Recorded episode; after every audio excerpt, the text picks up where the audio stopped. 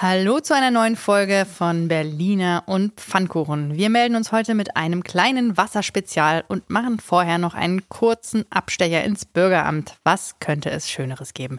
Ich bin Anke Mürre, bei mir ist heute wieder Tagesspiegel-Chefredakteur Lorenz Marold. Los geht's. Ihre Wartezeit beträgt voraussichtlich 17 Minuten. Berliner und Pfannkuchen. Der Podcast vom Tagesspiegel Checkpoint. Na, Lorenz, hast du deinen Pass noch gekriegt? Jo, kriegt man eigentlich immer irgendwie. Man sollte sich nur nicht darauf verlassen, einen Termin zu kriegen. Reguläre Termine, kann gerne wieder nachgucken, gibt's erst nach den Sommerferien. Aber es gibt natürlich ein paar Tricks wie man auch ohne Termin an seinen Ausweis kommt. Man sagt einfach, man ist ein Notfall. Das gibt's ja auch tatsächlich. Man schaut ja auch nicht ständig auf seinen Ausweis, wenn er abläuft. Also Pass kriegt man als vorläufiges Ausweisdokument sogar sofort. Wenn man hingeht, ist gültig ein Jahr, kriegt man übrigens auch am Flughafen, habe ich auch schon mal probiert vor ein paar mhm. Jahren. Kostet dann 26 Euro oder man beantragt einen Express-Reisepass. Das kann man auch, indem man einfach hingeht, kostet dann 60 Euro. Und der einzige Haken ist, wenn sie einem dann sagen, kommen Sie bitte am Freitagmittag zum Abholen, ist das bis Freitagmittag, weil Freitag nach eins in Berlin macht jeder seins, natürlich echt riskant. ja, aber eigentlich sollten wir über diese ganzen Tipps und Tricks gar nicht mehr reden müssen. Unser neuer Senat hatte uns ja versprochen, Bürgeramtstermine in 14 Tagen. Das hat höchste Priorität. Da sind wir leider immer noch nicht. Ja, der Senat hat ja so vieles versprochen, aber hat immer nicht rangeschrieben, bis wann das dann alles passiert. Und natürlich hat das Priorität, wie es heißt, aber es gibt keine Lösung. Und ich glaube, das wird sich auch noch lange nicht ändern. Ja, wir hätten natürlich auch gerne mit den Verantwortlichen nochmal darüber gesprochen heute. Man muss ehrlicherweise sagen, wir haben natürlich sehr kurzfristig angefragt, denn wir sind ja ein tagesaktueller Podcast. Frau Giffey, unsere regierende Bürgermeisterin, ließ sich entschuldigen. Sie hat heute keine Zeit. Viele Termine, Termine, Termine, offenbar andere als im Bürgeramt. Und auch der neue Chief Digital Officer, Ralf Kleindieck, lässt sich entschuldigen, denn er ist gerade im Urlaub. Der hat offenbar seinen Pass verlängert bekommen, rechtzeitig. Ja, oder hat ein Ewigkeitsdatum drauf. Und der hatte ja auch gesagt, als äh, Idee, was man machen kann, damit es besser wird, dass sich die Verwaltung einfach mal ans gültige Recht hält. Das fand ich auch ein Verblüffenden Move für Berlin. Ja, wilder Vorschlag. Immerhin äh, ist angekündigt, wir sind zumindest groß im Ankündigung, dass bis Ende des Jahres es möglich sein soll, sich online an- und umzumelden, also ganz ohne Termin, einfach online draufklicken. Und bisher heißt es, kann man 130 Amtsgänge online erledigen, zum Beispiel Wohngeldberechtigung, aber auch Gewerbeanmeldung und Momentchen mal, Approbationsangelegenheiten. Ach so, das sind die Ärzte und Apotheker. Naja, hast du das schon mal versucht, Lorenz? Nee, ich bin ja kein Arzt und auch kein Apotheker. Aber was man online beantragen kann, angeblich, ist ja der Anwohnerparkausweis. Und das Schöne ist, man kann dann also online seine Daten eingeben und soll dann aber das Formular ausdrucken, um es mit den anderen Ausdrucken per Post loszuschicken. Anschließend bekommt man dann den handschriftlich ausgefertigten Parkausweis, also alles digital aller Berlin. Ja, ist doch super. Aber immerhin kann man im Internet irgendwo draufklicken. Das ist doch super digital. Gut. Harter Cut, denn das Problem können wir heute leider nicht mehr lösen. Schönen Sommerurlaub an der Stelle schon mal. Aber vielleicht gibt es einen Termin ganz analog beim Brunnenbauer, Lorenz. Was hältst du davon, dir einen privaten Brunnen auf deine Dachterrasse anzubringen. Und ne, nein, ich meine keinen Bierbrunnen, ja.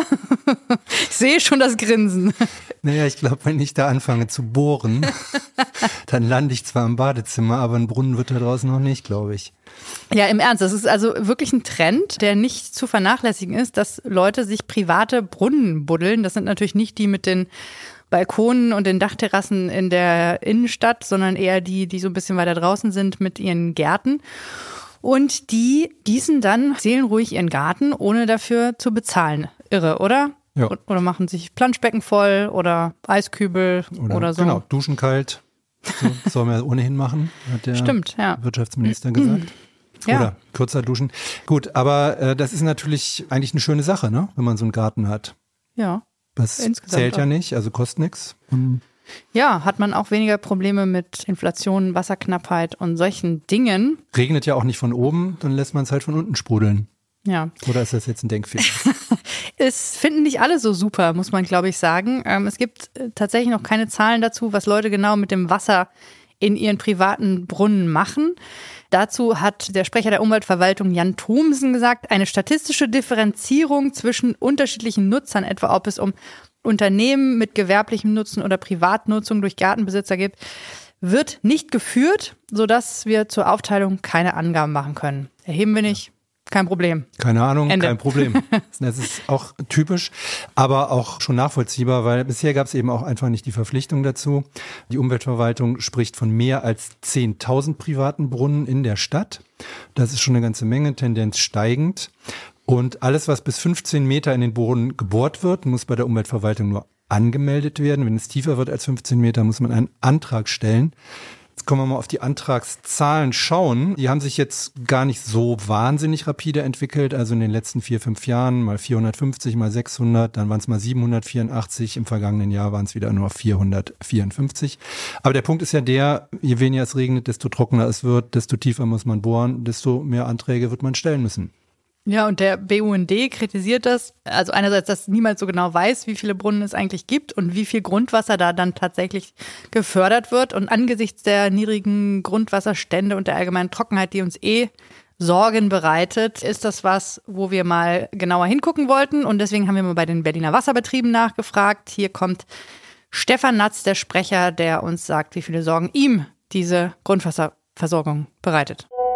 Ja, richtig ist, dass die viel zu knappen Niederschläge im letzten Jahrzehnt, Ausnahme war das Jahr 2017, dazu beigetragen haben, dass stadtweit, äh, zumindest auf den Berliner Hochflächen, also auf der Barminplatte und auf der Teltowplatte, der Grundwasserspiegel gesunken ist. Äh, Im Urstromtal äh, der Spree, also in der Berliner Tiefstadt, hält sich das Ganze ein Stück weit in Grenzen die privaten Brunnen äh, dazu beitragen, die in vielen Gärten betrieben werden, dieses Manko weiter zu verstärken, das müsste in der Tat untersucht werden. Denn äh, die Gärtnerinnen und Gärtner, die private Brunnen nutzen, die nutzen in dem Falle eher dann kein Leitungswasser zu, zum Sprengen ihres Gartens. Wie viele Brunnen es gibt dieser Art, das weiß leider in Berlin niemand. Äh, das Land Berlin hat vor etlichen Jahren mal äh, die Genehmigungspflicht für diese Brunnen weitestgehend abgeschafft. Es gibt also bis zu einer gewissen Tiefe lediglich ein sogenanntes Anzeigegebot. Das bedeutet, es gibt bestenfalls Schätzungen darüber, wie viele Brunnen betrieben werden. Ob die jetzt wie gesagt, das Thema weiter verschärfen, das vermögen wir nicht zu sagen. Vielleicht wäre es wirklich sinnvoll, wenn sich das Land äh, einen Überblick verschaffen würde, wie groß das Thema ist, um daraus dann eine Schlussfolgerung abzuleiten. Mit der jetzigen Datenlage ist das, glaube ich, nicht möglich. Also ist die Telto-Platte auch vegan? Herr Mützer-Zicki, bitte. also, ja. wir brauchen mehr Daten. Ja, wir brauchen einen Arbeitskreis. Arbeit, Arbeitskreis, runder Tisch. Runder Tisch Wasser. Los geht's. Hatten so. wir doch. Wassertisch. Jahrelang. Wassertisch. Wir hatten jahrelang Wassertisch. Das war eine der ersten Volksbefragungen, die überraschend tatsächlich geklappt hat. Da hat ja. auch keiner mit gerechnet. Ja. Ja. Da ging es um den Wasserpreis. Das war ein ganz anderes Thema damals. Und man sieht daran auch, wie schnell sich die Prioritäten bei dem Thema verändert haben. Also ich kann mich noch gut daran erinnern, dass der Kollege Stefan Jakobs uns früher immer erzählt hat, in Berlin hat man kein Wasserproblem. Das hat sich verändert. Jetzt reden wir über private Brunnen und wie das Grundwasser davon beeinträchtigt wird. Gut, also das Thema Grundwasser, wie retten wir das, beziehungsweise wann äh, kommen wir dem auf den Grund? Wir sehen das ja irgendwie, die Seen in Brandenburg trocknen aus. Natürlich wird auch weniger Grundwasser da sein. Wir haben mal Christian Schwer gefragt vom BUND Berlin. Die kritisieren die private Brunnentrendzetterei ja schon seit Jahren ziemlich. Wir hören mal, was er sagt. Ja, also der Betrieb und die Neuerrichtung von privaten Brunnen kann zur Grundwasserverknappung beitragen. Natürlich hängt eine genaue Einschätzung auch davon ab, wo, wie viel und zu welchem Zweck Grundwasser entnommen wird. Leider ist es so, dass das Wissen über die Privatbrunnen und deren Wasserverbrauch äußerst lückenhaft ist. Es gibt keine generelle Meldepflicht, noch irgendein Register und ähm, öffentliche Daten. Wir wissen nur, dass bereits jetzt alle Berliner Grundwasser benutzt sind und die Wasserwerke zu viel Wasser aus Gebieten mit trockenempfindlichen Wäldern, Mooren und Kleingewässern entnehmen. Die privaten Brunnen haben sicher deutlich geringere Fördermengen als diese großen Wasserwerke, aber können kleinräumige Schäden an dem Wasserhaushalt verursachen. Es ist daher nicht mehr zeitgemäß, wenn jeder Brunnenbesetzer bis zu 6000 Kubikmeter im Jahr umsonst aus dem Grundwasser entnehmen kann und bis zu dieser Menge auch keine Genehmigung benötigt. Wir sprechen hier von dem durchschnittlichen jährlichen Wasserverbrauch von 136 Personen. Das Berliner Wasserrecht muss also dringend nachgebessert werden. Übrigens sollte das Aufkommen aus dem Grundwasserentnahmeentgelt auch besser dafür genutzt werden, um Beratungen und Technologien zum Wassersparen zu fördern. Grundwasserentnahmeentgelt scheint eine sinnvolle Sache zu sein bei 6000 Kubikmetern pro Jahr aus einem Brunnen für, was war das, 136? 136 Leute. Wahnsinn. Das äh, lohnt sich, einen Garten zu haben und einen Spaten. So, Ein Garten und ein offensichtlich. Spaten. Garten und ein Spaten. Nee, aber das ist offensichtlich ein Problem, über das der Senat möglicherweise noch nicht genug nachgedacht hat, weil er gar nicht genau weiß, wie groß es ist. Ja, wir merken es dann, wenn es ein richtiges Problem geworden ist und dann ist es vermutlich wieder zu spät, wie so Genau. oft. Und dann spielen wir mit Wasser und Grundwasser und überhaupt einfach mal eine Runde Ping-Pong. Es gibt wieder eine neue Warteschleife in Berlin. Die Verbraucherzentrale hat ein neues gebührenfreies Servicetelefon eingerichtet. Unter dem Motto direkter Draht zum guten Rat soll es unabhängige juristische Beratung für Berliner Verbraucher und Verbraucherinnen bieten. Ja, wir warten mal auf die Ergebnisse. Und die Berlinerinnen und Berliner hat unterdessen die Reiselust gepackt. Doppelt so viel wie im letzten Jahr planen 2022 einen Sommerurlaub. Das hat eine Umfrage der Berliner Sparkasse ergeben. Komisch. Fehlt ihnen da das Geld? Man weiß es nicht genau. Die meisten zieht es jedenfalls nicht besonders weit weg. Die bleiben in Deutschland. Kunststück mit Fliegen ist ja auch nicht so doll und die Züge sind alle voll. Auf Platz zwei Italien. Da gibt's gerade Wassermangel. Dann Spanien. Da ist es wahnsinnig heiß. Türkei ebenfalls. Und Österreich. Da gibt's immerhin noch Zwischenwein. Schnitzel. Ja, wahrscheinlich bleiben die alle in Deutschland, weil sie nicht rechtzeitig einen Pass bekommen haben, oder? Naja, warum so weit weg, wenn doch Brandenburg in die Heidelbeersaison kommt? Dort werden zum Schutz der Pflanzen erstmals Turmfalken eingesetzt, die Mäuse jagen und Starre abschrecken sollen. Mäuse und Stare wissen offensichtlich, was Heidelbeeren Lecker ist. So. Mm. Ja, die sind ja auch gesund. Heute ist angeblich Brate-Eier auf dem Gehwegtag. Warum? Keine Ahnung. Bei 26 Grad ist das eher schwierig. Ein durchschnittliches Hühnerei ist bei 66 Grad Celsius wachsweich und bei 70 Grad hart und schnittfest. Das heißt, man müsste es also eher auf so eine Kühlerhaube legen. Hart und schnittfest soll auch die neue Parkraumbewirtschaftungszone im Bezirk Mitte sein. Als erster Bezirk hat Mitte ist jetzt geschafft, tatsächlich den kompletten S-Bahn-Ring zuzumachen. Wahnsinn. mit Parkraumbewirtschaftung Da muss man dann in Reinickendorf parken. oder nebenan in Schöneberg. Oh Gott, das ist Nee. bei mir. Dann lieber nach Marzahn. Dort hat der Bezirksbürgermeister Gordon Lemm eine Aktion gegen Atomwaffen gestartet. Zusammen mit den vier Stadträtinnen wird er am Freitag vor dem Rathaus die Fahne der internationalen Organisation Mayors for Peace hissen und Putin geht in die Knie. Ja, in die Knie geht auch die Giga Factory, wie sie sich in Selbstbezeichnung nennt.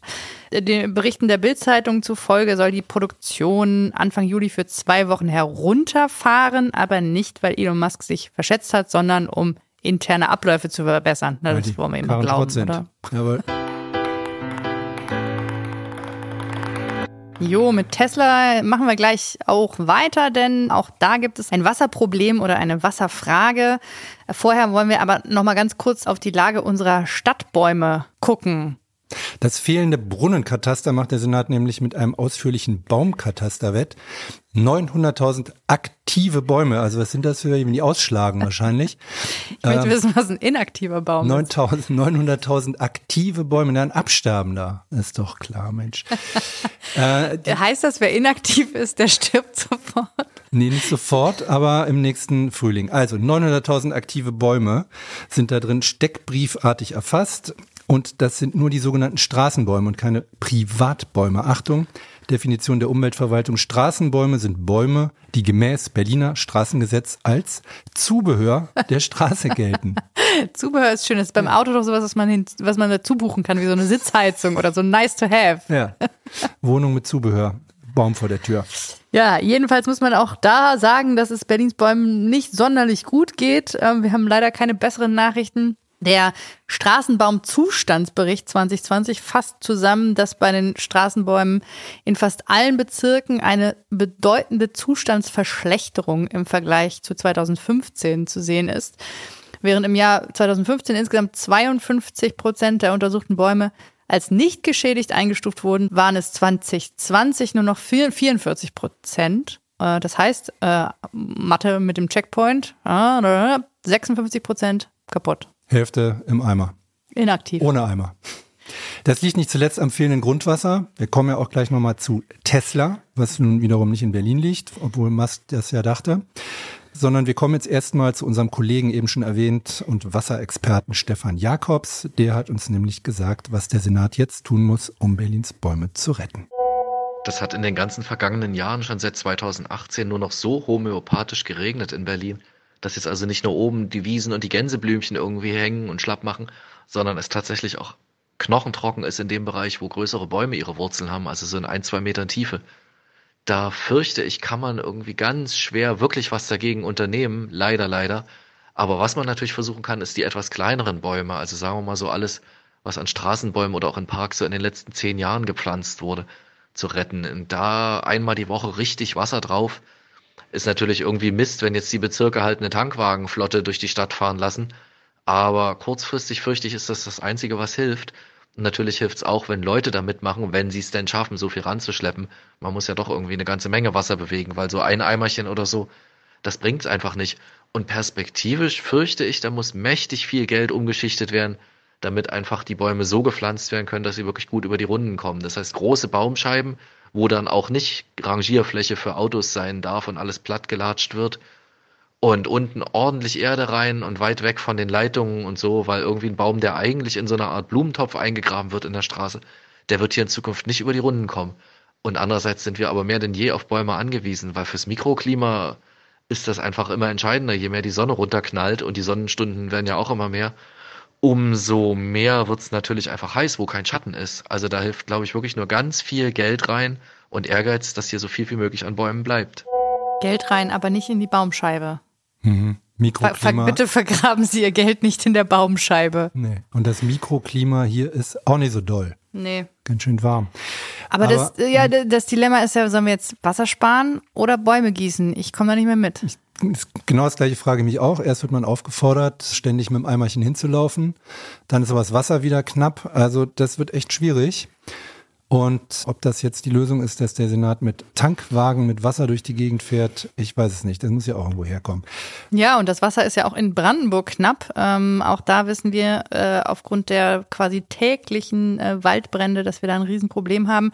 Der Wasserverband Strausberg-Erkner hat äh, sogar im Mai angekündigt, dass das Wasser für Privathaushalte zu rationieren ist. Wer neu dazukommt, soll einen Wasseranschluss legen, der nur noch 105 Liter pro Person und Tag verbrauchen darf. Das reicht ja nicht mal zum Händewaschen. Wie viel Wasser verbrauchst du denn so, wenn Also du seit Frau Merkel gesagt hat, wie wir uns die Hände zu waschen haben, singe ich den ganzen Tag und wasche mir die Hände. Ach so, du machst immer noch diese zweimal Happy Birthday Nummer? Ja, deswegen habe ich auch noch kein Corona gekriegt. Interessant. Ja, wer soll schuld sein? Wieder mal die Schrebergartenbesitzer aus Berlin. Ja, Ja, wer sonst? Brandenburger Seen austrinken oder was. Also, ich glaube, da sind noch andere dran schuld. Ja, aber laut dem Verband trägt auch das Tesla-Werk in Grünheide eine Mitschuld daran, dass die Trinkwasserversorgung nicht mehr gewährleistet werden kann.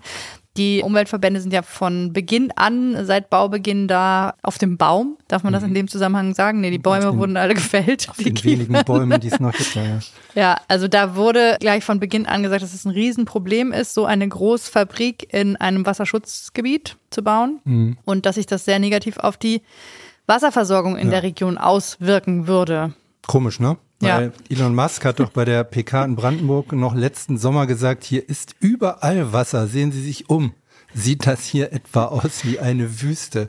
Ja, also, der Mann weiß gesagt- einfach, wie es geht. Ja, also jeder, der so einen See kennt in Brandenburg und regelmäßig den gleichen besucht, weiß, die werden immer weniger.